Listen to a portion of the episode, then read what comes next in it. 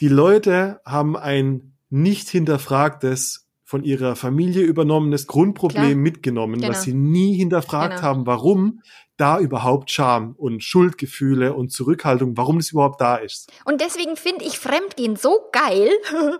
Ja. Das ist für die Menschen immer nicht so geil. Dieses gerade drinstecken, das weiß ich auch, fühlt sich scheiße an, Ja, ist mir ja. alles klar. Nur ich finde es so großartig, weil dadurch kommt es eben auf den Tisch. Dadurch müssen Ja. sich die Menschen mit den Themen befassen, weil solange es halbwegs läuft sexuell und ich meine, ich habe Paare, die haben keinen Sex und, und erdulden es schweigend über Jahre hinweg, ohne Scheiß.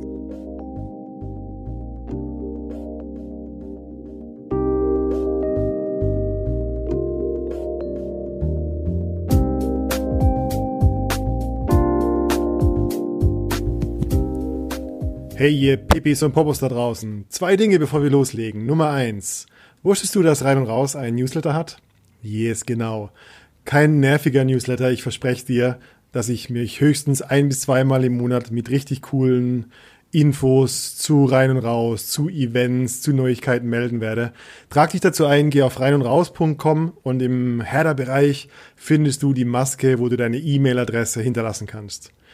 Nummer zwei, es gibt Neuigkeiten für alle Patreons unter uns. Du kannst ab sofort mit einer einzigen Spende von nur 5 Dollar zu den glücklichen Menschen gehören, die, für die wir eine extra Folge für rein und raus aufnehmen und deine individuelle, persönliche, spezifische Frage mit einem Experten, mit einem Sexperten ähm, beantworten. Geh dafür auf patreon.com slash rein und raus und schau an, welches Package für dich relevant ist. Nummer drei. Es gibt einen neuen Workshop-Termin für den Level 1 rein und raus fucking Free Workshop. Und zwar ist das der 20. bis 22.03.2020 in Berlin. Und bis zum 31. Januar gibt es noch einen Special-Preis und du kannst ein ganzes Wochenende inklusive Unterkunft, inklusive aller Verpflegung mit unserem eigenen Ayurveda-Koch, mit insgesamt fünf Workshops zum Thema Kommunikation, Kink, Bondage, äh, Körpernähe, Kuscheln äh, und so weiter und so fort für 390 Euro haben, was wirklich ein absoluter Schnapper ist. Geh dafür auf reinundraus.com slash workshop und schau dir alle weiteren Infos an. Ich freue mich, wenn wir uns vielleicht in Berlin kennenlernen. Und jetzt wünsche ich dir viel Spaß mit der heutigen Folge. Bye bye.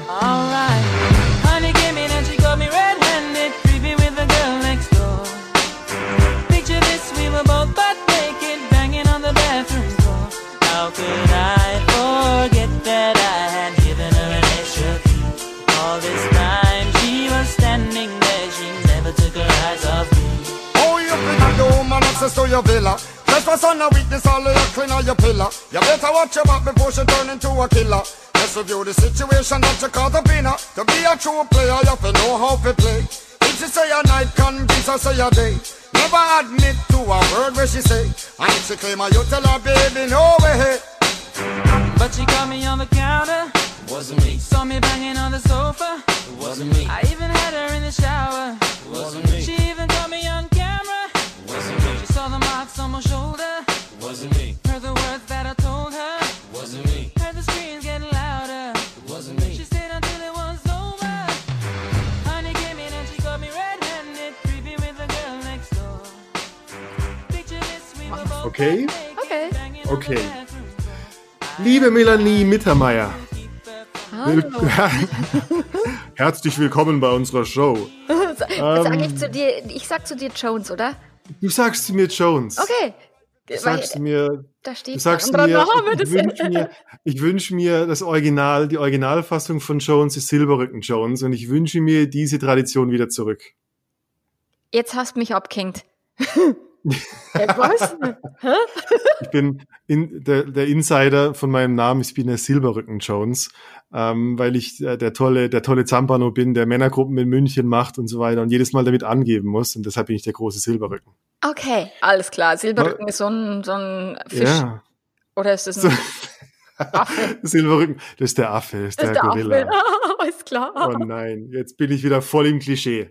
Aber das passt genau zu unserem Thema, weil ich bin, ich habe das Glück, dass ich dich als Liebescoach und Affärenmanagerin kennengelernt habe. Ja. Das heißt, du hilfst, du, was, was machst du? Du hilfst Leuten mit Problemen vor, während ähm, mit einer Affäre. Wie, wie kommst du dazu, eine Affärenmanagerin zu werden?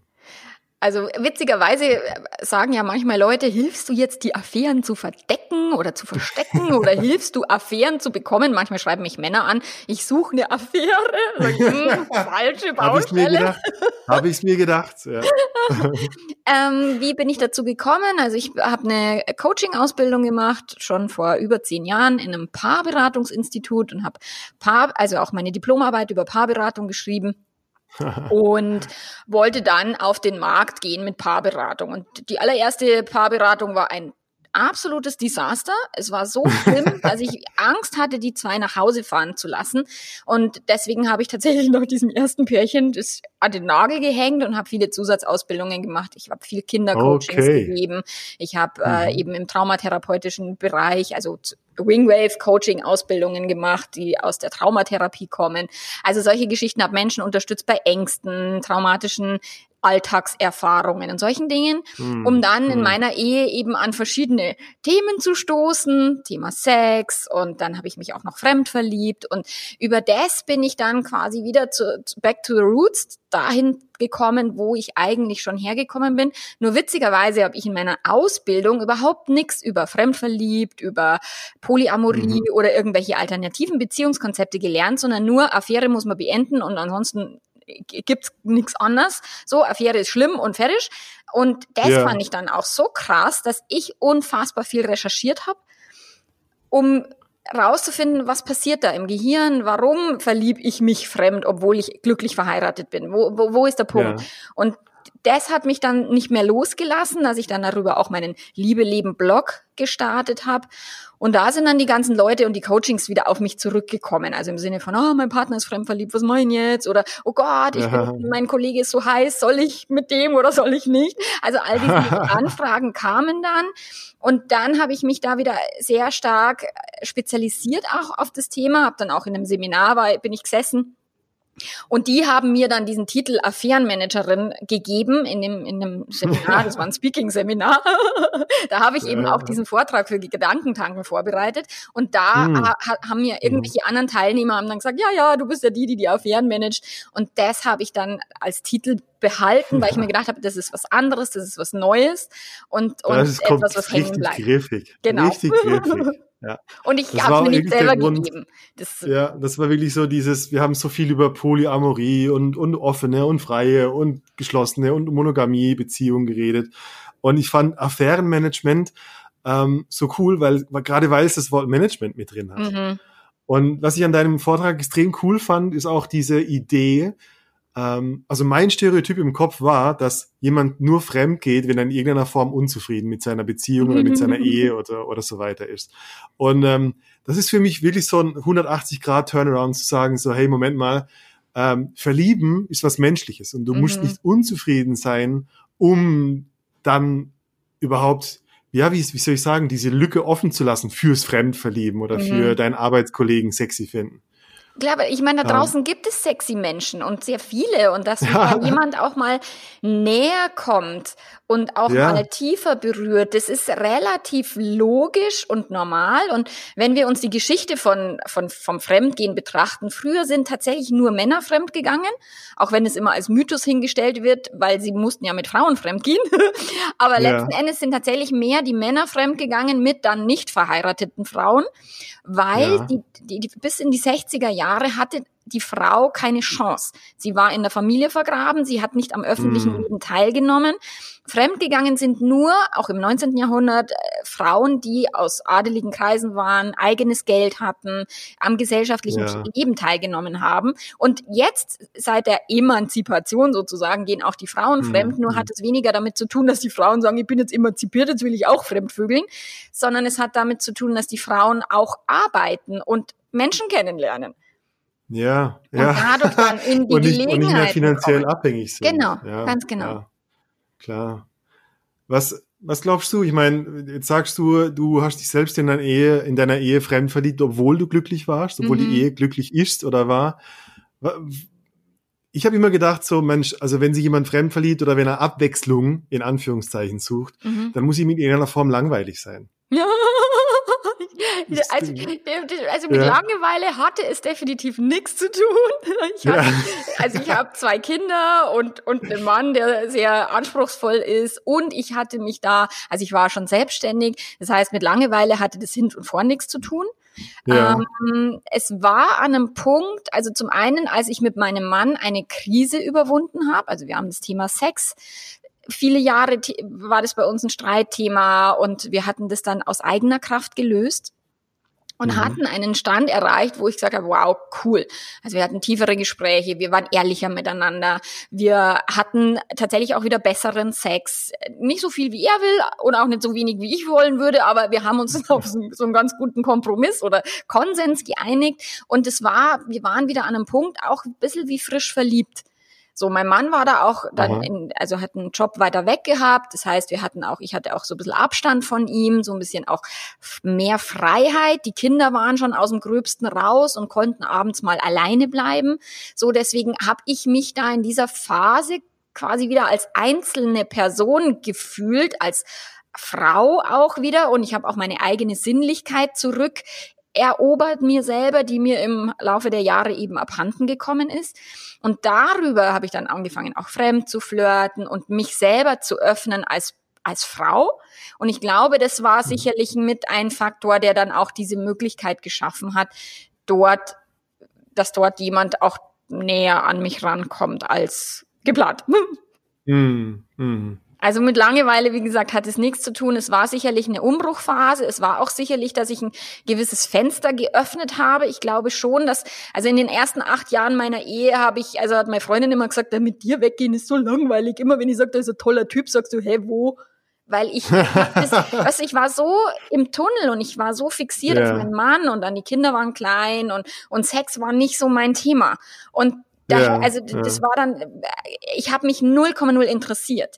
So und da in der Zeit habe ich mich geöffnet und mich wieder eben für sexuelle Themen geöffnet, generell in meinem Leben, auch um in meiner ja. Ehe da glücklicher zu werden, beziehungsweise mit meinem Mann nicht wieder Nacht für Nacht irgendwie an der Bettkante zu hocken und zu streiten, sondern mm. um eben auch mm. in einer Langzeitbeziehung ein erfülltes Sexleben zu haben. Und ich habe festgestellt, oder das hat mir auch eine Freundin gesagt, flirt halt mal mit jemand anders, dann wirst du sehen, das holt die Leidenschaft hoch und genau das ist ja. tatsächlich auch gewesen. Ich finde immer wieder auch, ich, so viele, so viele Männer und meine, so aus eigenem, aus eigener Geschichte, ähm, ist es auch so, wenn es, sobald eine Beziehung einen Aufschwung kriegt oder wieder sexueller wird, ähm, habe ich auch so das Gefühl, dass ich sexueller nach außen wirke und deshalb mhm. plötzlich Männer, die jahrelang darauf warten, dass die endlich mal wieder Sex haben, plötzlich in eine Beziehung kommen und plötzlich tausend Angebote haben von Frauen, die mit ihnen Sex wollen. Klar, weil so, diese Mangelenergie ist halt nicht sexy. Die, die Mangelenergie ja. ist, ist eher etwas Abschreckendes und die, die Energie aus einer Sinnlichkeit heraus äh, ist, wirkt halt ja. auch anziehend. Und dass da dann mal jemand des Weges kommen kann. Und natürlich habe ich aber bei meinen Kunden ganz viel die Mangel Geschichte. Also die haben einen Mangel an Sex, ja. sie haben einen Mangel ja, ja. an Aufmerksamkeit, sie haben einen Mangel an, an Sinnlichkeit in ihrem Leben. Da ist nur noch Familie. Und dann kommt ein Kollege, der hier dieses ah. Bedürfnis wieder wach küsst sozusagen Dann, aus dem so, Dornröschenschlaf. Ähm, hm, ja, ja. Auch das passiert aus meiner Sicht sogar sehr viel häufiger, dass eben aus wirklich aus dem Mangel, es fehlt massiv irgendwas, es ist eine Midlife-Crisis, also eine persönliche Krise, muss gar nicht eine, eine Beziehungskrise sein. Und dann kommt hm. jemand und, und weckt ein, einen Aspekt in uns, der vielleicht irgendwie verschüttet gegangen ist mhm. oder lässt neue Träume aufleben, weil wir projizieren ja wahnsinnig viel auf jemand anderen, wenn wir uns verlieben. Und da sind dann plötzlich wieder, ist man kreativ und macht Geschenke und solche Geschichten. Also da habe ich manche ja. Partner, die basteln dann Adventskalender, wo ich sage, ey, hast du für deine Ehefrau, wann war der letzte Adventskalender für die? Da, hm, da muss ich ja. nachrechnen. So, und für die Geliebte oder für den Geliebten sind dann plötzlich diese Ressourcen wieder frei. Und das macht halt ja. das Gehirn weil ja. diese ganzen Hormone ausgeschüttet werden. Also es ist ja. so unromantisch. Ich sage immer, es ist halt Gehirnvergiftung, wenn wir uns verlieben und ja, dann ja, unterstützt der Körper halt hormonell. Vollkommener Dopaminrausch. Ja, ich genau. meine, Dopamin ist der einzige Grund, warum wir nicht mehr schlafen können, warum wir keinen Hunger mehr haben, weil einfach überschüssige Motivation für alles da ist. Genau, Dopamin, Endorphine, Adrenalin, weil es ja verboten ist. Also es kommen so Oh, viele Hormone Mann. hinzu, Was dass für ein Menschen, geiler Cocktail. ja, ja, das, ich sage immer, eine Affäre zu haben ist wie Ecstasy nehmen und eine Langzeitbeziehung ist halt wie Radler trinken. Macht Ja. auch ein bisschen, Ei, aber nicht wirklich. Findest du, ich meine, das, das klingt ja so, wenn ich es runterbreche, dann wäre eigentlich so ein Tipp für eine, für eine richtig gute Beziehung, dass man in irgendeiner Form sich ab und zu mal diesen Cocktail gönnt.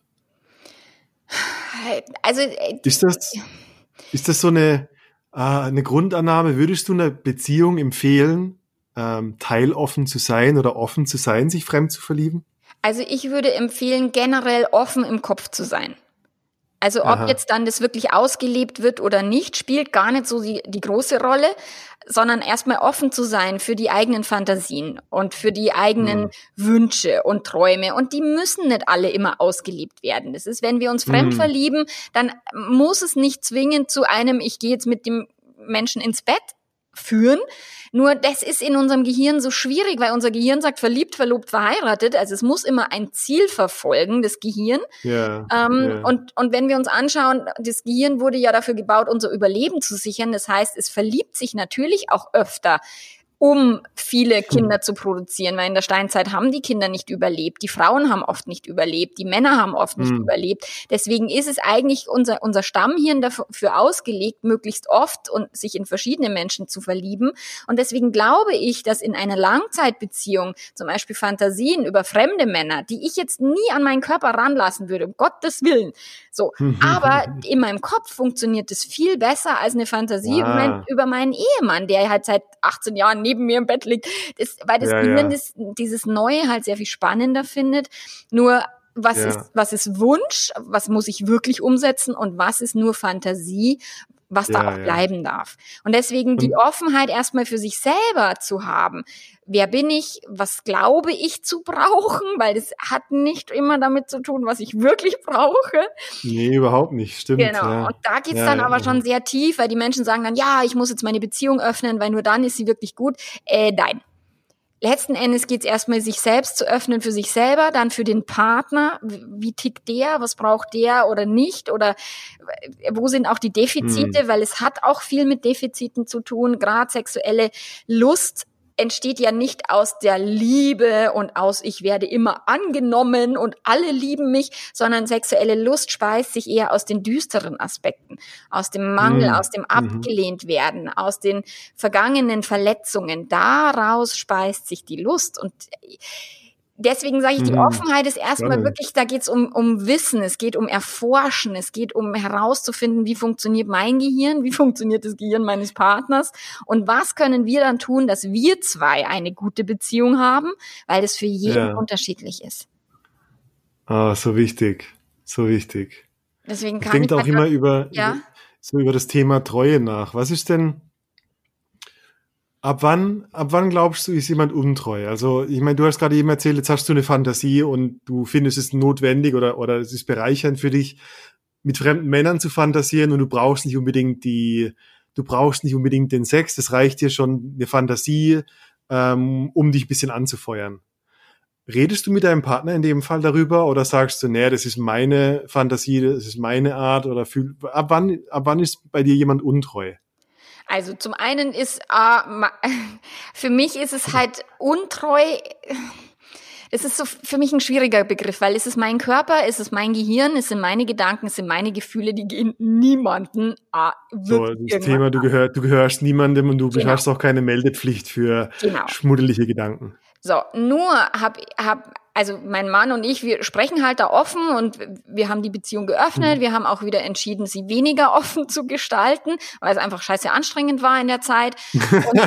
Und, und äh, wenn ich mit ihm eine gewisse Absprache treffe, dann gehen wir generell davon aus, dass wir diese Absprache auch einhalten. Hm. Nur äh, wenn jetzt wirklich ich irgendwo auf einer Geschäftsreise wäre und da käme jetzt wirklich ein ganz eine Gelegenheit, die gibt es nie wieder. Also das ist eh aus meiner Sicht sehr unwahrscheinlich, aber lass uns das mal so spielen. Und ich würde dieser Mhm. Gelegenheit nachgeben, das für mich behalten, es genießen und fertig. Dann würde ich das mit meinem Mann nicht teilen. Und ich würde mich aber auch nicht Ah ja. als untreu empfinden, weil es meinen Mann nicht tangiert, nicht belastet. Es hat keinen Einfluss auf unsere Beziehung, eher auf mich. So deswegen, und selbiges würde ich ihm zugestehen, dass wenn der irgendwo Mhm. ist und sagt, ach, das ist jetzt irgendwie eine tolle Gelegenheit, die bleibt für immer bei ihm, als fein. Also da, da habe ich keinen Okay. Stress damit. Und selbst wenn es im Nachgang dann auffliegen sollte, aus welchen Gründen auch immer, ja, mein Ja. Gott, dann spricht man halt darüber, dann schaut man halt, was, was wollen wir denn in der Zukunft anders machen oder können wir das so beibehalten oder wie auch immer. Deswegen Okay, dieses aha. Untreu ist für mich eher dieses, wenn ich meinem Partner mich selbst enthalte, finde ich. Also ich, ich finde zum Beispiel der größte Vertrauensmissbrauch oder Treuebruch oder ich, ich meine, ich mag das Wort Treue schon nicht, aber dieses dem Partner zum Beispiel, ich habe viele Kunden, die eben, wo einer depressiv ist oder einer eine andere psychische Erkrankung hat, aber sich nicht darum kümmert. Das Mhm. halte ich für massiven Betrug. Oder wenn wir Ah, uns selber verstehe, ja. zurückhalten oder uns nicht erlauben, Lebensfreude zu Oh, ein empfinden oder Punkt. Glück auch nach außen zu tragen oder auch die Trauer mit dem Partner zu teilen. Also dass wir uns nur trauen, eine gewisse Seite von uns zu leben und die andere Seite quasi wegdrängen. Da betrügen wir nicht nur uns selber, sondern auch tatsächlich den anderen. People Oh, cool. den anderen Menschen Ja. es immer recht machen zu wollen und, und, und sie anzulügen, so quasi, ja, mache ich doch gern, aber am Ende irgendwo kotzen im Quadrat. So, das sind für mich so Sa- Sachen, wo Ja. ich das Gefühl habe, da bin ich untreu, beziehungsweise betrüge ich jemand anderen. Das find, ich finde es so geil, auch so rein, rein linguistisch, so mi- mich betragen. Also ich, ich, ich trage ein Stück weit von mir meinem Partner weg. Mhm. Und, und das ist eigentlich der Betrug an sich, dass mein Partner ähm, nur vielleicht die 60, 70 Prozent von mir kriegt ähm, und wir vielleicht an der Oberfläche sowas, so ein so, das soziale Spiel von Treue spielen, aber insgeheim ähm, ja richtig untreu sind. Genau. Und Ja, äh, Finde ich ein schönes Bild. ich ja. denke das auch, hat so was Ohnmächtiges. Das hat so was von, ähm, ja, ich kann es gar nicht richtig beschreiben. Das hat so was von hinter verschlossenen Türen oder, oder einen gewissen Teil von mir hinterm Vorhang zu halten. Ja, also, also äh, für mich ist es so ein bisschen eine Scheinheiligkeit. Also so was Ja. so dieses, dieses, diese sexuelle Treue, die so massiv wichtig ist und keiner darf fremd gehen, egal ob er jetzt Ja. innen drin so ein Bedürfnis hätte oder nicht oder Wünsche. Auch aber auch diese Treue oder dieses dieses diese sexuelle Exklusivität verhindert aber auch manchmal, dass wir sexuell auch die große Leidenschaft leben. Und auch das ist das, was wir dem Partner dann vorenthalten, wenn wir uns eben in dieses Schema pressen, obwohl wir da vielleicht gar nicht wirklich zu Hause sind. Mhm, mhm. Weil alles, was wir wegdrücken, wenn wir die Bedürfnisse wegdrücken, auch mal mit jemand anders, und unser Gehirn hat ein Bedürfnis nach Neuem, wird es immer Mhm. haben, weil dafür ist es gebaut. So, und dieses Bedürfnis erstmal zu- anzuerkennen, anzunehmen, auch mit dem Partner drüber zu reden, sexuelle Fantasien auszutauschen, kann so extrem Ja. anregend sein und zu Das so ist so, hm. leidenschaftlichem Sex führen, dass es so schade Ja, ja, ist, wenn Menschen sich nicht erlauben, sich gegenseitig zu sagen, du, ich finde jetzt den Typen total heiß und mit dem Ich find- vor XYZ. Ich finde verdeckte Verträge furchtbar. Ja. Weil, weil ein verdeckter Vertrag ist eine Kommunikation, wo nur einer redet. Und zwar mit sich selber in seinem Kopf. Und ein verdeckter Vertrag ist so tückisch, weil wenn ich niemanden habe gegenüber, der mir eine Antwort auf meine Fantasien geben kann, dann habe ich nie wirklich einen Abgleich, ob das, was ich mir da vorstelle oder fantasiere, über mich oder über den anderen überhaupt stimmt oder berechtigt Ganz genau. Mhm. Ähm, ich habe ein, ich habe ein krasses Beispiel aus einem aus dem Coaching, das ich mal einem Mann gegeben habe. Da ist ein Typ, der hat eine Familie, äh, drei Kinder, eine Frau, die sind seit 25 Jahren verheiratet. Und nach 25 Jahren passiert es ihm, dass er bei seiner Arbeit, wo er, ich glaube, die letzten 15 Jahre verbracht hat, äh, sich in eine Arbeitskollegin verliebt. Und sie haben Sex ein paar Mal Mhm. und er macht den Fehler, dass er mit ihr hin und her schreibt, WhatsApp schreibt und seine Frau irgendwann aufs Handy guckt und diese Nachrichten. Äh, und, na, na, der, ich glaube, ziemlich der Standardfall Klar, wahrscheinlich. ein Klassiker. Und in dem ein Klassiker. Aber was und jetzt kommt das Interessante, was passiert? Die Frau dreht komplett durch. Ja, logisch. Gefühlt, gefühlt ändert sie ihre Persönlichkeit Mhm. über Nacht, verliert ihren Verstand, Ähm, es geht los mit einer über vier Jahre andauernden Scheidungsschlacht. Die Okay, Kinder ja, werden gegen den, die, die Kinder werden gegen den Mann aufgespielt, Mhm. wollen nichts mehr mit ihm zu tun haben, obwohl es wirklich ein guter, Mhm. fürsorglicher, Ja. also ein, ein richtiger Mann und Familienvater ist.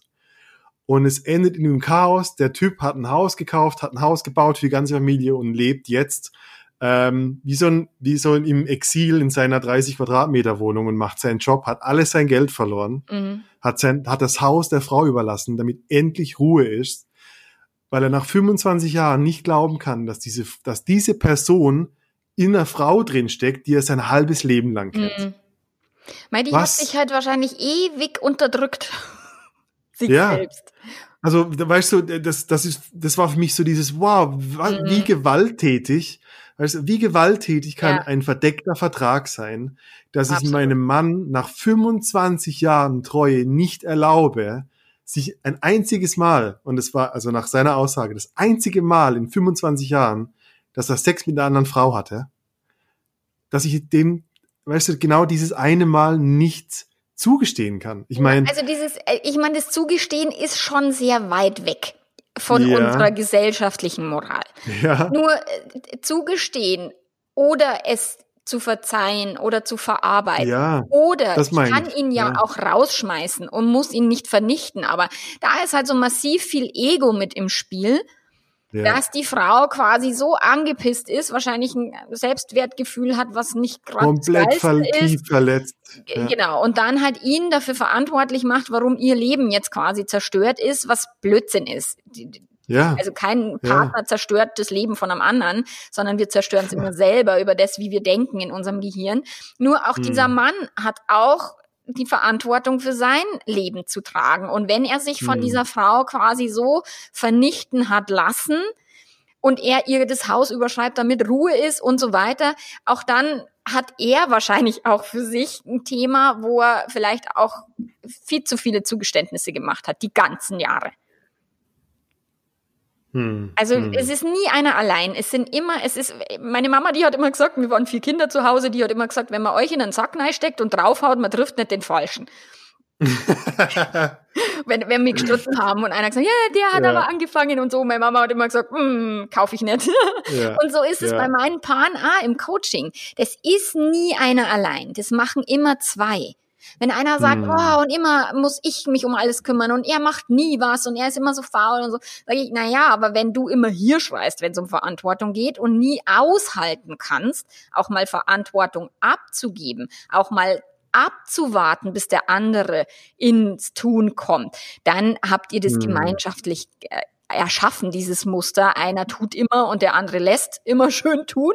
So, das ist ein Ja, gemeinsames Muster. Und auch bei dem Beispiel, das du mir nennst, auch wenn die Frau jetzt total durchgedreht ist und über Nacht irgendwie völlig zum Spinnen anfängt, Absolutes Chaos. Ja. Klar, Fremdgehen oder, oder Mhm. betrogen werden, es steht ja in den Medien ganz oft, dass es so traumatische ähm, Auswirkungen haben kann, wo ich sage, ganz ehrlich, Leute, wenn ich vergewaltigt werde, wenn mir einer eine Knarre an den Kopf hält, wenn ich irgendwo im Krieg war und dann habe ich eine posttraumatische Belastungsstörung, alles fein. Hm. Wenn mein Partner mich betrügt und dann habe ich eine posttraumatische Belastungsstörung, dann stimmt was nicht.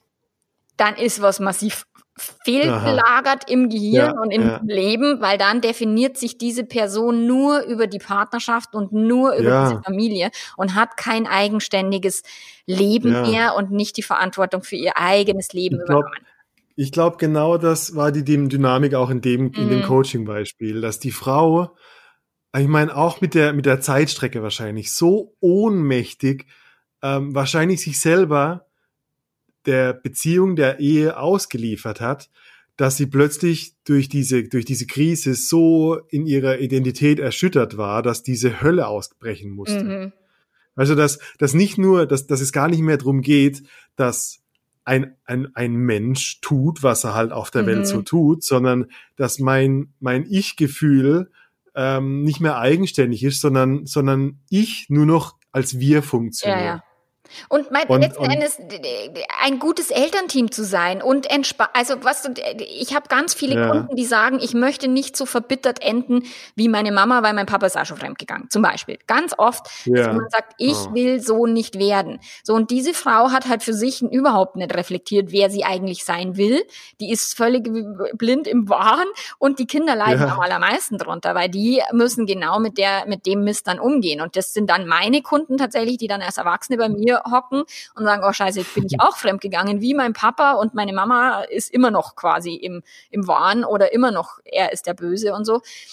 Ja, Ja. ist so schade drum, weil es macht halt keinen Spaß und das Leben wird halt nicht schöner mit so einer Kacke. Freundlich ist halt einfach viel angenehmer. Und selbst wenn ich verletzt bin und selbst wenn ich sage, ich kann so nicht mehr weiterleben und mich trenne, dann macht trotzdem Freundlichkeit und ein Verarbeiten des Themas für sich selbst. Also verzeihen tun wir nie für den anderen, sondern immer für sich selbst, Mm. in, den Frieden Ja, zu ja. kommen. Weil diese Frau lebt in Unfrieden. Selbst wenn sie in dem schönen Haus wohnt, die, die hat keinen Absolut. Spaß. Ich meine, die, die ganze, Würde ich wollen. der ganze, ich meine, die ganze Wut, der ganze Groll, ähm, ist ja, ich, da gibt's so dieses schöne Sprichwort, du versuchst jemand anderen zu giften mit deinen eigenen Emotionen. Genau. Und vergiftest Und dich jetzt hockt sie da in ihrem, in ihrem Haus und vergiftet sich, Klar. vergiftet drei Kinder, vergiftet wahrscheinlich einen Freundeskreis. ja, Ähm, und hat so, und hat so eine, wie nennt man, keine Ahnung, eine, eine Trauergemeinschaft um sich herum gebildet. klar. Und die ne, alle plötzlich- ich meine, du brauchst nur in so ein Forum schauen. Ich habe ich hab, Ja. für, für meine Produkte habe ich mal äh, für die, Ja. also ich habe das Online-Programm Back to Love für Betrogene entwickelt und Ja. dann habe ich mich in so Foren begeben zur Recherche und habe dann in so betrogenen Foren gelesen, ja holla die Oh. Waldfee. Das ist ja äh, wirklich so eine Selbsthilfegruppe für Jammerlappen, ähm, die sich Oh nur Gott, gegenseitig ja. als in ihrer Opferrolle ständig bestätigen Ja, und wie böse ja. doch die Welt und wie böse die Männer sind und alle Männer sind Schweine und ich meine, so ein Leben kann man führen, aber es macht halt keinen Spaß und es macht Ohnmacht ist einfacher als Eigenmacht. Ohnmacht ist einfacher als Eigenmacht. Es- Weil Ohn, bei ja. Ohnmacht bin ich aus der Gleichung raus. Und es Oh- ist halt oh, so wenn ich ohne zu Macht sagen, bin. der ist schuld und ich war's nicht und ich bin's nicht und ich bin- so. Aber die- wenn wir die Macht abgeben, ist halt das Blöde, weil wir sie dann nicht mehr haben. Und das eigene Ja. Leben, die Macht fürs eigene Leben und fürs eigene Glück zu haben, macht so viel, also ist zwar anstrengender und ja auch nicht so witzig, aber es macht so viel mehr Spaß, weil ich weiß, ich kann mein Leben steuern und Ja. ich würde da gern jetzt ein, ein Positivbeispiel einbringen, dass ein Pärchen bei mir im Coaching, wo auch der Mann fremdgegangen ist, die dann auch sofort in die Beratung, ich, ich bin aber manchmal Mhm. fassungslos, dass die Leute nicht in die Paarberatung gehen, wo, wo ich sage, ey Leute, holt euch Hilfe, professionelle, schnell, Mhm. anstatt absolut, alleine ja. weiter zu wurschteln mit, mit Ratschlägen aus dem Freundeskreis von schmeiß ihn raus den Vergiss es. Arsch oder die Schlampe, das geht ja gar nicht. So, also A, die haben sich schnell Hilfe geholt und haben dann festgestellt, haben dann viel gesprochen, okay, was sind meine sexuellen Bedürfnisse, was sind deine sexuellen Bedürfnisse und haben festgestellt, die gehen wahnsinnig weit auseinander und haben über diese Affäre die Beziehung geöffnet, was tatsächlich auch möglich ist. Das ist jetzt nicht oft der Fall, dass es geht und dass es gut geht, aber es ist möglich und dann haben die beide quasi ihre eigene Sexualität nochmal für sich selber erforscht mit anderen Menschen und haben jetzt so Mhm. eine erfülltere Beziehung, weil sie sich erlaubt Geil. haben, das, was der Partner nicht liefern will oder kann, auch anderweitig zu bekommen und, und leben ihre Beziehung sehr viel tiefer, sehr viel inniger. Mhm. Sie haben miteinander besseren Sex und sie haben außerhalb der Beziehung den Sex, den sie miteinander nicht haben können. Und wo ich sage, wie Ja. genial ist denn das bitte? Also ja, Ja, wir können in, ins Drama und in diese Verurteilung und in, in den absoluten Krieg ausbrechen, wenn der Partner Ja, fremd geht. Es geht aber auch anders. Ich denke, weißt du, ich glaube, ein großer Punkt, das ist echt wichtig und, und was für ein cooles Beispiel von wirklich erwachsenen Leuten. Mhm. Weil, also wenn, wenn ich davon ausgehe, dass ich meinen Partner wirklich liebe, also wirklich liebe, so, da ist so dieses, dieses Robert Bates, wer liebt, der lässt frei. ja. Und ich find's und ich find's richtig, weil wenn ich meinen Partner wirklich liebe, dann kümmere ich mich um, gut um meine Bedürfnisse Mhm. und kümmere mich auch vielleicht um seine Bedürfnisse. Wenn Und wenn Bock ich halt dann nicht Aber wenn der- ich keinen Bock hab, nicht, dann mache ich kein People-Pleasing, sondern ich sag, Ja, okay, da bin ich ja. bereit und da bin ich nicht bereit und es ist okay. Ja. Und ich kann trotzdem aber auch die Bedürfnisse von meinem Partner anerkennen und sagen, boah, wenn, also wenn du X, Y und Z brauchst, Mhm. dann liebe ich dich so sehr, dass ich dir auch zugestehe, diese Bedürfnisse zu erfüllen. Genau. Und das ist doch erwachsen. Das ist Statt diese scheiß Verträge von so dieses, ich mal, an deinem Vortrag hast du dieses geile Bild am Anfang gemacht von, Mhm. von Leuten, die sich in die Form reinquetschen, äh, in die Form einer, einer monogamen Beziehung Mhm. und außenrum Stacheldrahtzaun Mhm. legen und Minen und alles verminen. Ähm, um, um, um was genau? Also, um das Gefängnis stabil zu halten? Es, Ist, es geht um ist die Angst. Beziehung im Gefängnis? Was soll die es, Scheiße? Es geht ganz, ganz viel um Angst. Also zum einen hat es, also Liebe ist schon ein sehr krasser Begriff. Die meisten Menschen aus meiner Sicht haben gar keine Idee, was Liebe überhaupt für sie Mhm. bedeutet. Und das darf jeder für sich Mhm. selber definieren. Die glauben, Beziehung, es ist halt, das, das Doofe ist halt, wir sind halt so Hollywood und Disney verseucht und glauben, dass Beziehung irgendwie dieses Happy End äh, ist, was wir im Kino sehen, von äh, Ja. Pretty Woman, Richard Gere steigt die Leitern auf, trotz seiner Höhenangst und dann ist für immer alles gut. Und das ist Bullshit. Okay, wahrscheinlich. und dann, in der- und sie traften sich wieder und waren für immer glücklich. Genau. Ja. Und das ist halt, das hat sich aber in unseren Gehirnen so eingebrannt, weil wir sind ganz stark geprimed auf dieses Ja. Muster. Und deswegen glauben die Menschen, wenn sie endlich den richtigen gefunden haben, der muss mich doch jetzt glücklich machen und ich werde nie wieder jemand anders wollen. Und das ist halt Hm. Blödsinn, weil es einfach nicht die Wahrheit ist. Es ist halt eine völlige Illusion. Und Mhm, mhm. das macht's halt so schwer, dass die Menschen dann in Beziehungen sind und wenn der andere dann nimmer so ist, wie ich mir das ursprünglich gedacht und projiziert habe, dann ist es der Falsche, dann ist der doof, der macht was verkehrt und, und der ist nicht mehr Hm. bereit, irgendwie treu zu sein oder meine Wünsche alle mir von den Augen abzulesen. Es ist so, Ja. mühselig teilweise gegen diese, diese Illusion da anzukämpfen, aber das ist auch Teil meiner Ja. Arbeit, zu sagen, Beziehung ist Ja. Arbeit, Beziehung ist manchmal eine Entscheidung, Liebe ist manchmal einfach eine Entscheidung. Und die Mhm. fühlt sich nicht jeden Tag immer geil an. Das ist Mhm. völlig in Ordnung. Eine Langzeitbeziehung ist eine verdammt krasse Disziplinleistung von unserem Großen. Und unser, Ah. unser primitives Steinzeitgehirn funkt ständig dazwischen. Und jetzt haben wir diese zwei Gehirne. Das eine will permanent Ja. mit irgendwelchen vielen verschiedenen Menschen vögeln und das andere will im Idealfall eine erfüllte Langzeitbeziehung und auch noch glücklich dabei sein. Der Steinzeitmensch würde sagen, ey, was wollt ihr? Habt ihr noch Ja. alle Tassen im Schrank oder was? So, und das Ja. ist halt etwas, diese krasse Leistung, die wir da vollbringen, glauben die Menschen, die müsste vom Himmel fallen und es müsste jeder quasi von selber können. Und, und machen keine Fortbildung, was die Persönlichkeit betrifft, was die Beziehung betrifft. Mhm. Wenn wir beruflich erfolgreich sein wollen, dann gehen wir in Stud, also wir studieren oder wir gehen in Fortbildungen Ja. oder wir machen cool. irgendwas, wo wir sagen, okay, Ja. ich frage jemanden, der sich damit auskennt. Wenn wir Ja. in Beziehungen sind, dann glauben wir, wir müssten das quasi aus unserem Inneren heraus hinkriegen. Und dann Ja, meistens ist- dieselbe Scheiße wie unsere Eltern. Und das war meistens nicht so geil.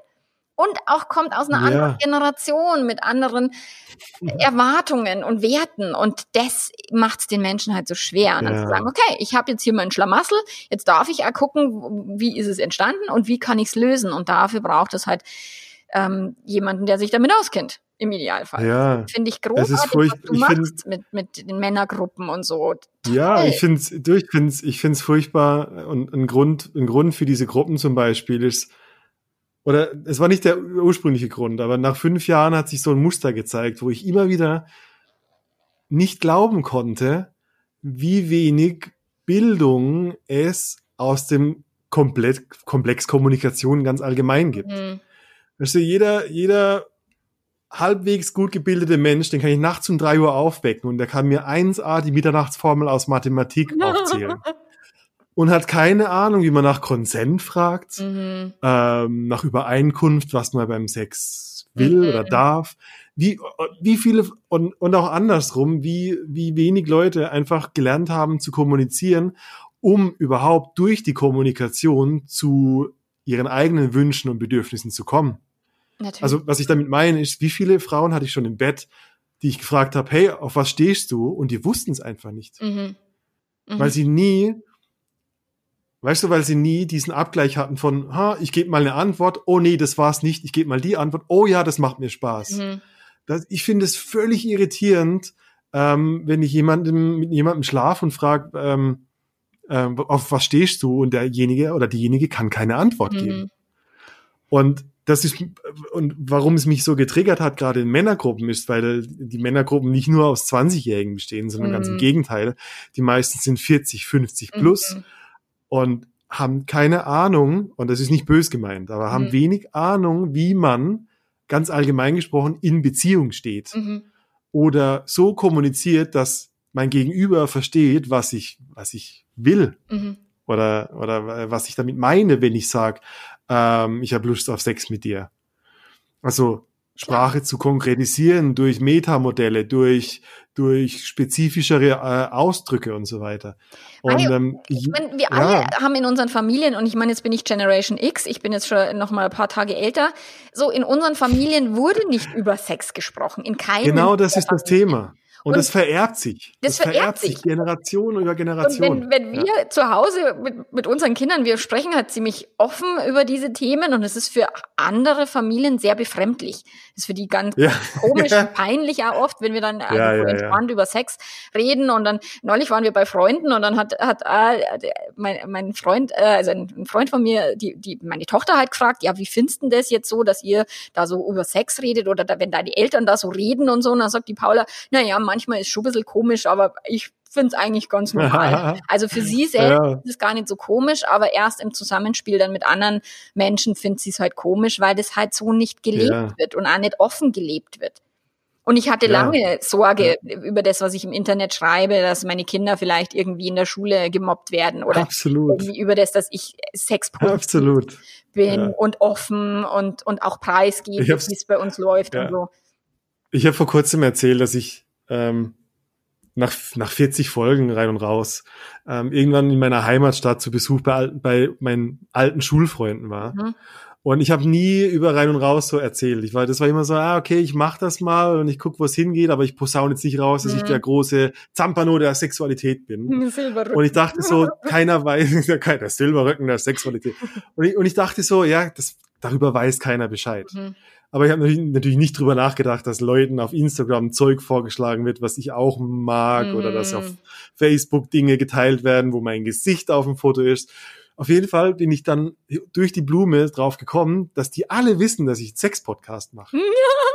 Und dann geil. kam's, dann kam's so auf den Tisch und mir, mir war es relativ wurscht. Also Aha. mir war es nach fünf Folgen und nach 40 sowieso wurscht, weil ich, ich, ich kann gut mit breiten Schultern dahinter stehen.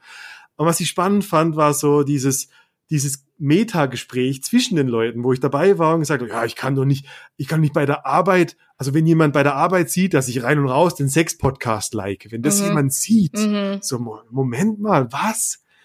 Das, also Sexualität Mhm. äh, in der Maslow-Pyramide neben äh, Mhm. Unterkunft und Nahrung Klar, ein ist bei dir Grundbedürfnis.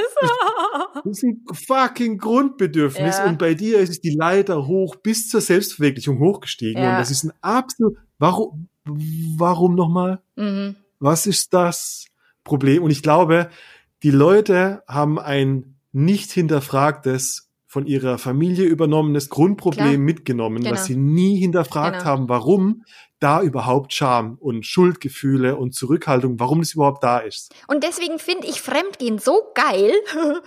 Ja. Das ist für die Menschen immer nicht so geil. Dieses gerade drinstecken, das weiß ich auch, fühlt sich scheiße an, Ja, ist mir ja. alles klar. Nur ich finde es so großartig, weil dadurch kommt es eben auf den Tisch.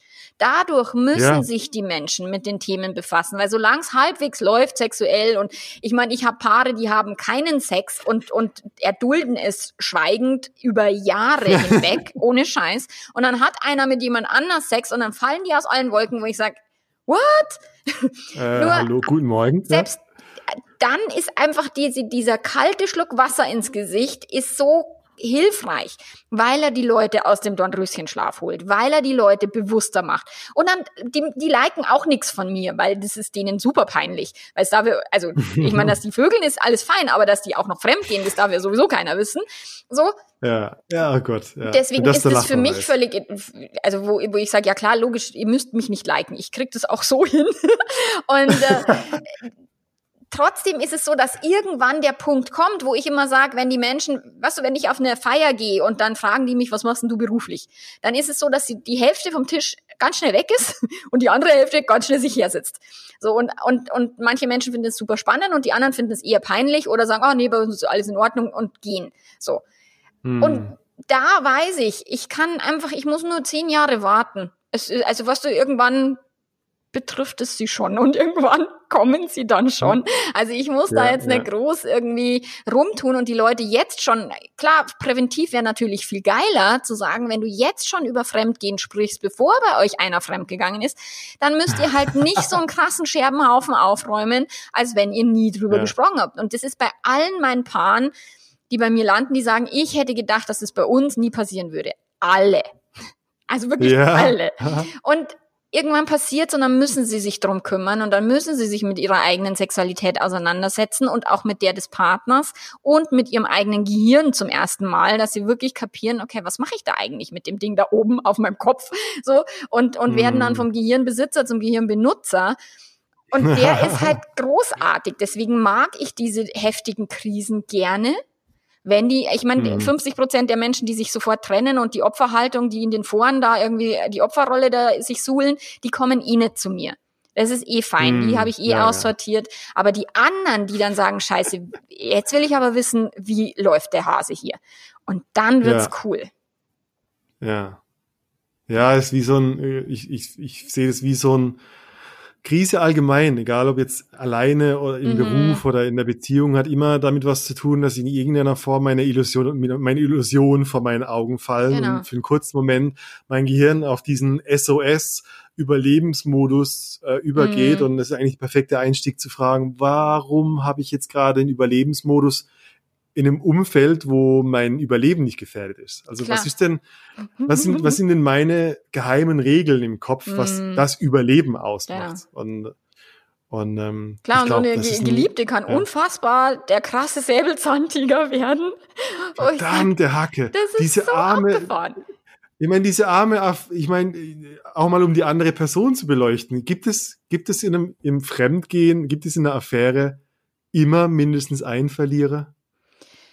Weißt du, die, In es gibt ja immer eine also- Person, die in einer Form die Projektionsfläche wird. Also bei dem, bei dem Fall von vorhin ist es die Arbeitskollegin, die ist bestimmt äh, nicht geliebt von allen jetzt akt aktuell. Die, also ich, zum einen müssten wir erstmal definieren, was bedeutet denn Verlierer? Ich, also Ja. den kaufe ich nicht so sehr, weil ich meine, letzten Ja. Endes, also mein erster Impuls wäre gewesen, alle drei sind die Verlierer, weil alle drei, für alle drei wird schmerzhaft. So, also keine Frage. Wenn eine Affäre aufliegt, ist es für alle drei nicht so witzig. So, A, in Ja. der Gesellschaft wird die Geliebte verurteilt, die Betrogene ist in der Opferrolle und der böse Fremdgeher oder die böse Fremdgeherin, gerade wenn es eine Frau auch noch ist, noch viel schlimmer, wird viel krasser in der Gesellschaft verurteilt als ein Mann letzten Endes ist es für alle Beteiligten schmerzhaft und, und nicht so witzig. So. Nur, Mhm. das bedeutet nicht, dass alle Beteiligten verlieren. Der Verlierer ist der, der nichts draus macht, aus meiner Sicht. Ja, cool. Ja. Der Verlierer ist der, Ja. der dann in der Opferrolle hängen bleibt, der dann in, in diesem alle anderen sind schuld und ich kann nichts machen, ich, ich bin hilflos Ja. und so weiter. Das sind die für mich die Verlierer, weil am Ende ist die Krise, wie du sagst, eine Krise was Positives und wenn wir was draus machen, dann haben wir etwas gewonnen. Auch wenn die Mhm. Geliebte dann alleine, ich, mich hat meine Geliebte angerufen, die gesagt hat, oh, der hat sich jetzt nach 26 Jahren für seine Frau entschieden und ich kotze, ich will nicht, dass der glücklich ist und ich bin so allein und wo ich sage, ey, Mhm. ganz ehrlich, wenn du 26 Jahre Geliebte bist äh, Oh, wow. und nicht im Frieden damit bist, also ich habe keinen Schmerz damit, wenn eine Geliebte sagt, ey, finde ich geil, ich habe nicht den scheiß Alltag, ich habe irgendwie hier die Rosinen pick ich mir raus, für mich alles fein. So, aber Geliebte zu sein und dann 26 Jahre zu leiden und zu hoffen, er würde seine Frau verlassen und dann im, im, im Quadrat zu kotzen, weil er sich jetzt für seine Frau entschieden die ist die absolute Verliererin, aber sie ist wirklich, also das ist absolut hausgemacht. Und deswegen Ah. denke ich, eine Affäre ist für alle Beteiligten nicht so lustig. Nur Verlierer ist es am Ende Ja. immer nur der, der halt nichts draus lernt oder der diese, diese, Ja. diese Sache quasi immer als, das hätte mir nicht passieren dürfen. Das ist beim, bei meinen Betrogenen. Ich habe ähm, am, am Silvester Mhm. habe ich noch ein äh, Facebook Live gegeben für in meiner Mhm. Facebook-Gruppe, weil die Leute gesagt haben, ja, ich habe immer diese Flashbacks und diese Rückfälle und dann kommt ein Trigger und dann habe ich wieder diese Bilder im Kopf und jetzt ist es schon ein Jahr her oder oder so. Die Mhm. kämpfen alle Mhm. noch gegen das, was passiert ist. Also es ist, sie sind immer noch im Widerstand im Sinne von, das hätte nicht passieren dürfen. Und erst wenn ich Ja, akzeptiere, dass es passiert ist und dass es mir passieren hat müssen, aus irgendeinem Grund, dann kann ich Ja. es integrieren, anstatt rausschießen. Die sagen immer, ich will die Scheiße endlich hinter mir lassen. Sag ich, die Scheiße ist Ja, Teil es- deines Lebens. Own your shit. Es ist, weil das sagt sich immer so, also es sagt sich immer so schön leicht und ich kenne die Situation auch des Leidenden. Und Absolut. Ja, holla, die zu, weißt du, zu, einem, zu, einem, zu, einem, zu einem Ort zu kommen, wo ich Frieden finde, finde ich immer noch extrem schwierig. Weißt du, also gar nicht jetzt unbedingt im Fremdgehen, sondern ganz allgemein nach, mit einer Trennung irgendwie ähm, eine, eine Person zu vermissen und zu, und zu wissen, ja, die will nicht zurückkommen, äh, die will kein Gespräch mehr, die will nicht daran Mhm. arbeiten, die ist einfach weg. Ähm, oh Mann, das, das, das tut menschlich schon weh. Also mir, mir hat das oft und immer wieder wehgetan. Und ich kenne diese Flashbacks, auch ein, ein halbes Jahr, Jahr später, ähm, wo ab und zu mal eine Ex-Freundin oder ein Ex-Freund irgendwie plötzlich über Nacht dann äh, in den Träumen zu Besuch kommt. Klar. Ich, ich meine, ich habe Jahr, jahrelang geträumt von einem Ex-Freund von mir. Wo Ja. ich gesagt habe, Gehirn, kannst du den Scheiß endlich mal lassen? Hör auf wieder, ja, ja. Nur ja. wenn wir, wenn wir dagegen kämpfen, dann, dann Ja. äh, potenzieren wir den Schmerz, anstatt zu sagen, okay, Ja. kommt ein Trigger, habe ich halt meinen Scheißtag, so what? Okay? Also die Trigger sind Ja. nicht das Thema, sondern dieses, ich kämpfe gegen das, was passiert ist, ich kämpfe gegen die Wirklichkeit. Weil letzten Endes, wenn ein Mensch sich entscheidet, mich nicht mehr zu lieben und irgendwie mit jemand anders durchbrennt, dann Mhm. ist es schmerzhaft und ich kenne das auch und die wird dann gleich schwanger und also schlimm für mich damals, ganz schlimm. Nur wenn ich Mhm. 20 Jahre Mhm. später zurückschaue, denke ich mir, boah, liebes Universum, vielen Dank, dass du mit dem Ja, vom Hals geschafft ja. hast. So. Also letzten Ja. Endes können wir erst Zeit. später erkennen, wofür das Ganze gut war. Und wenn wir dann später immer reflektieren, was war für mich? Wie hat das Leben Ja. für mich reagiert. Anstatt zu sagen, es ist gegen mich, es prüft mich immer, es ist nicht dem, ne, ne, ne. So, sondern wirklich zu sagen, okay, irgendwo ist ein Nutzen in dem Ganzen. Und das habe ich auch von meiner Mama gelernt, die gesagt hat, kein Schaden, wo nicht der Nutzen dabei ist. Ja, da gibt's ein schönes Buch auch von der, ah, ich glaube von der School of Life oder ein Video auf YouTube, Why You Will Marry the Wrong Person. Mhm. wo es genau darum geht, Genau. dass letztendlich von meinem heutigen Standpunkt aus betrachtet meine Zukunft nur eine Projektion ist meiner bisherigen Erfahrung. Das heißt, ich kann gar nicht wissen, wer ich in zehn Jahren Mhm. bin, weil in zehn Jahren habe ich zehn Jahre neue Erfahrungen, die mir eine neue Zukunft ausmalen lassen. Nur was ich tun deshalb- kann, ich kann mich auf eine Ja. andere Zukunft ausrichten, indem ich nicht permanent meine Vergangenheit wiederkaue und Ja, den, absolut, den ja. Scheiß hochhole und auch äh, meinen Betrogenen sage ich, ihr müsst irgendwann schaffen, dass ihr A, das er er Erlebte integriert im Sinne von, okay, das ist uns passiert, das ist eine gemeinsame Krise, wir, es war für uns wichtig, Mhm. dann packst du den Scheiß in den Umzugskarton, klebst den zu und stellst ihn in den Keller. Du wirst Ja. ihn jedes Mal mit umziehen, aber ob du da aufreißt und wieder reinguckst und alle Sachen rausholst und nochmal wiederkaufst, das ist up to you. Also das Gehirn gar nicht erst in den Keller gehen zu lassen, das ist dann dieses Gehirnmanagement, was wir lernen dürfen.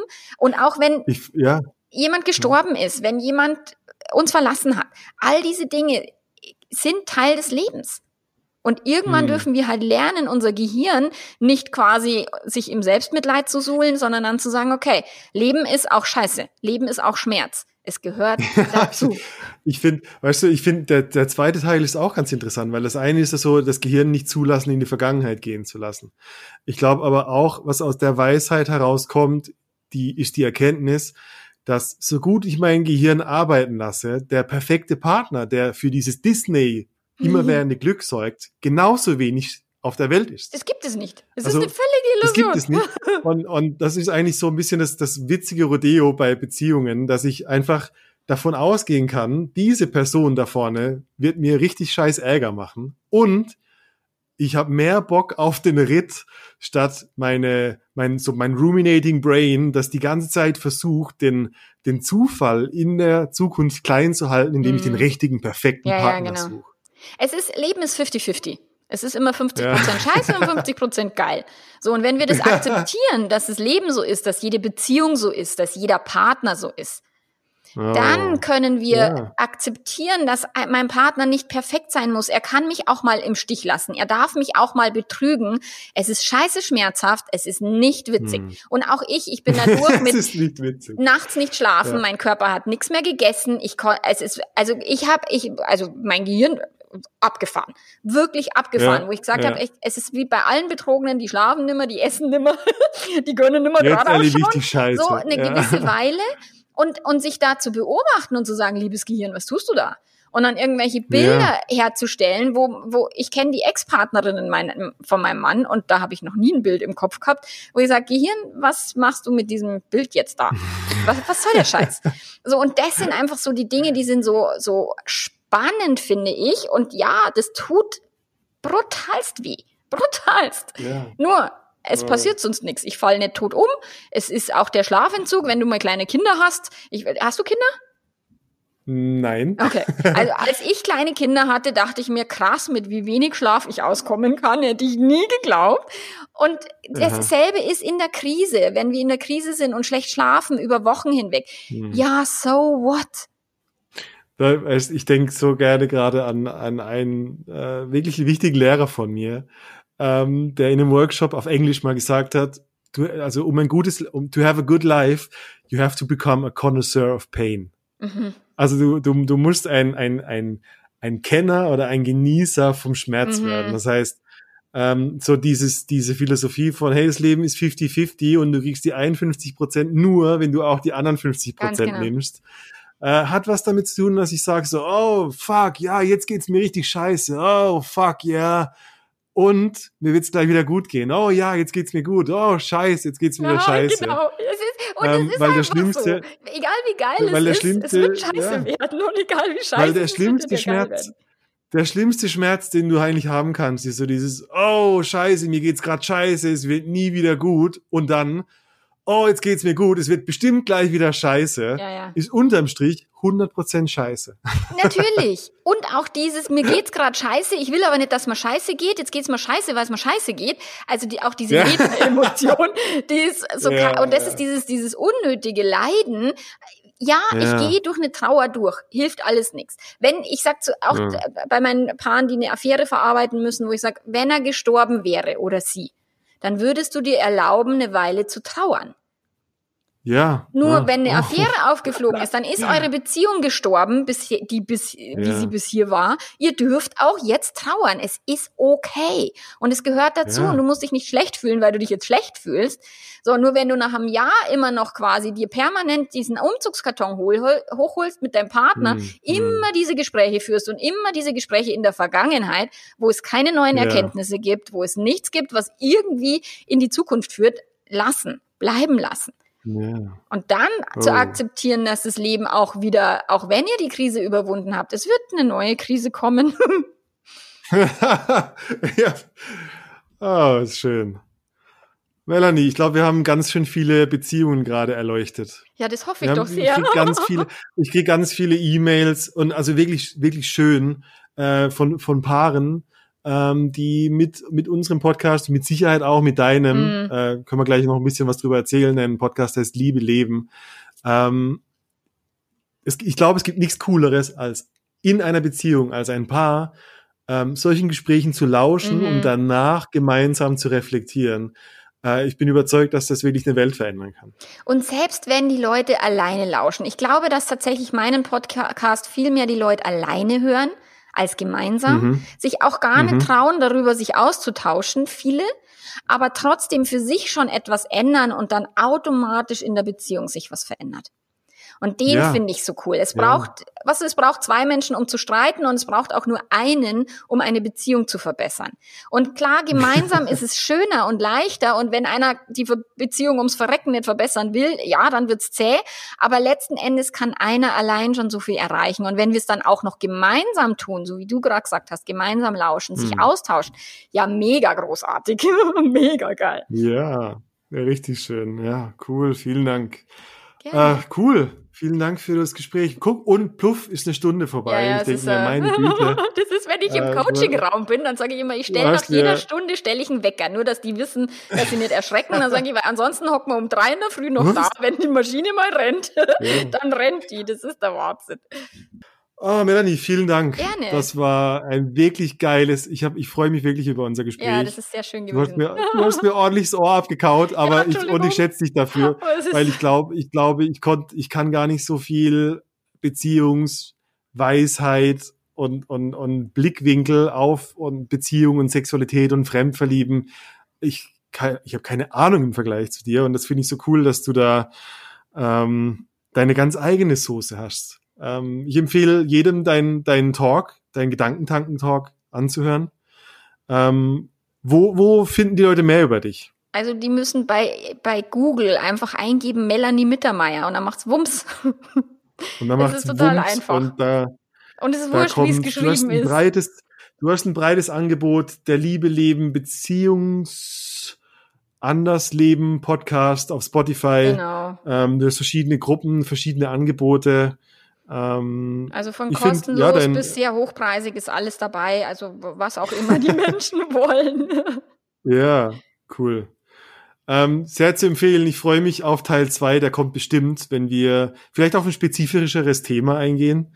Ähm, ich denke, jetzt gerade war das ein ja, Rundumschlag. das stimmt. Alles klar. äh, liebe Melanie, dann ich wünsche dir alles Liebe. Das wünsch ich dir auch. Ähm, vielen Dank. Bis zum nächsten Mal. Bis zum nächsten Mal. Danke dir, Ciao und Bye, bye. Servus.